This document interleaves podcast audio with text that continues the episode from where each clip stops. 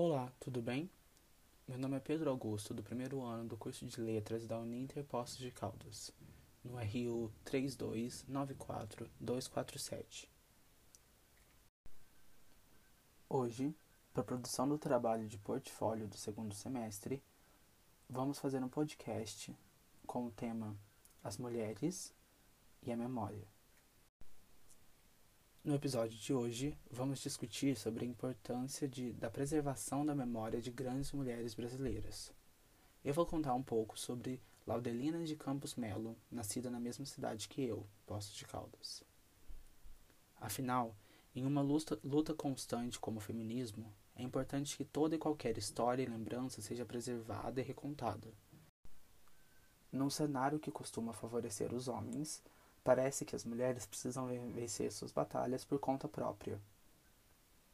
A Poços Caldense Laudelina de Campos Melo é um exemplo disso. Ela foi homenageada no Google do site de pesquisas Google no dia 12 de outubro de 2020, data em que ela completaria 116 anos.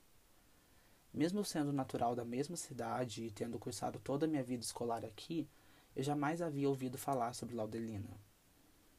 Ela era negra, nascida de pais alforreados em 1904, menos de 20 anos após o fim da, da, da escravatura.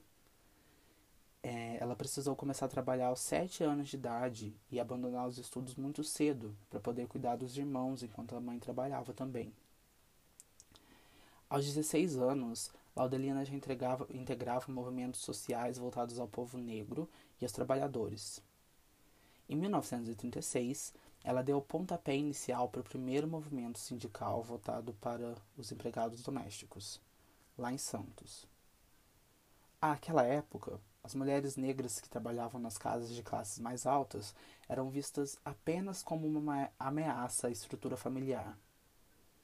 Laudelina foi responsável por dar início a um movimento ainda muito, muito essencial, visto que ainda hoje em dia Sete em cada dez empregados domésticos não possuem carteira assinada ou trabalho registrado.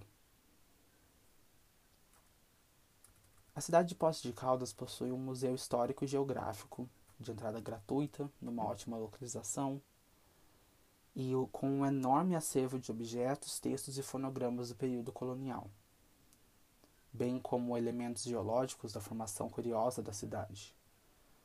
No entanto, são destacadas apenas as personagens de origens mais nobres e famílias que ainda são relevantes na cidade e importantes figuras políticas que alguma vez passaram por aqui.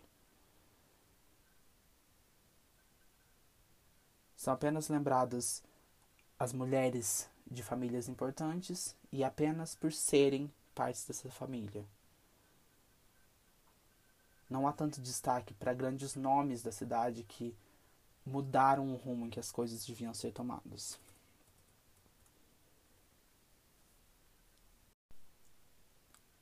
Em 2019, nós tivemos a exposição Mulheres Notáveis, que, que levou ao Shopping Poços de Caldas a história de 26 mulheres, ainda vivas ou não, que se destacaram em algum momento na cidade.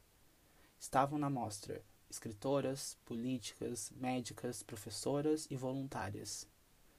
A finalidade era homenageá-las para o Dia Internacional da Mulher. Mas, ao meu ver, se exposições ambulantes como essa fossem constantemente realocadas nos pontos turísticos da cidade e atualizadas sempre que possível, sempre com novas histórias e novas mulheres, a preservação dessas memórias e exemplos diversos seria perpetuada e atrairia muito mais interesse, bem como mostraria às mulheres do que elas são capazes. E você, ouvinte, o que acha sobre o assunto? Você conhece mulheres importantes para a história de sua cidade ou região? Você concorda que o que nos é ensinado na escola também é influenciado pelo machismo e favorece a figura do homem, enquanto as mulheres notáveis são muitas vezes esquecidas? Quero saber sua opinião. Até a próxima.